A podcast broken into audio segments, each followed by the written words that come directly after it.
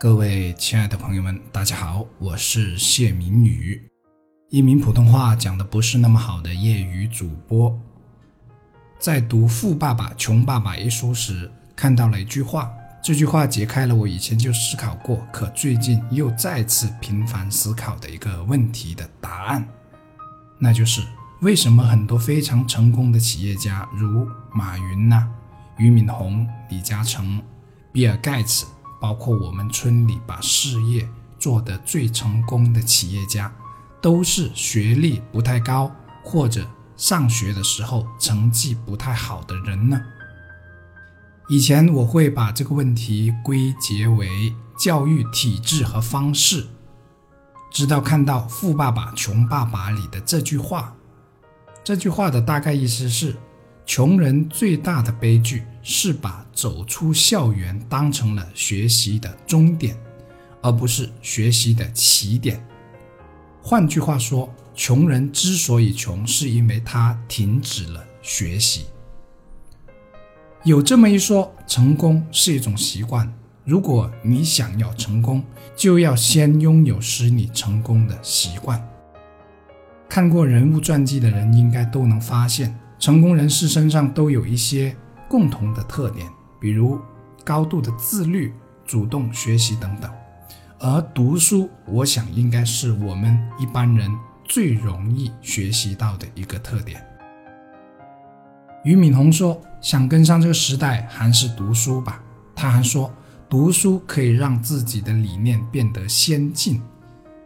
你的思想改变了，你就能改变你的生活。”各种思想冲击碰撞以后，你才能通过自己的独立思考，形成自己的世界观、人生观和价值观。李嘉诚说：“读书可以给我们带来更多的机会。”另外，只有小学学历的他，也是最好的用知识改变命运的典范。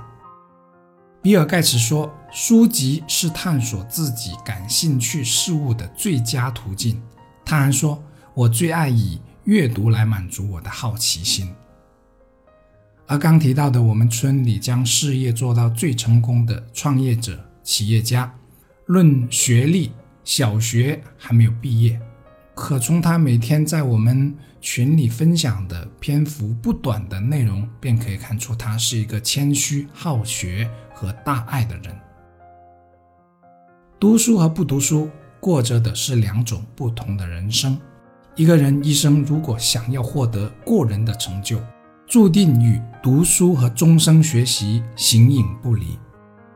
读书和终生学习是我们每个人用最低的成本提高自己的知识、眼界和人格的最佳途径。当你的才华撑不起你的梦想时，就静下心来读书吧。几乎每一位较为成功的人士都说过读书和学习在人生中的重要性。当你觉得思想和生活开始被固化，当未来开始迷茫，当事业始终停留在同一高度，当愈发感觉命运无法改变，当你想要实现梦想和向往，我想最应该做的。是不要停止以学习来充实和提升自己的习惯。站在别人的思考高度上，定能看到不一样的风景，因为那里有不一样的眼界。今天主要分享的是读书的重要，但愿我们都能成为一个好学之人。加油！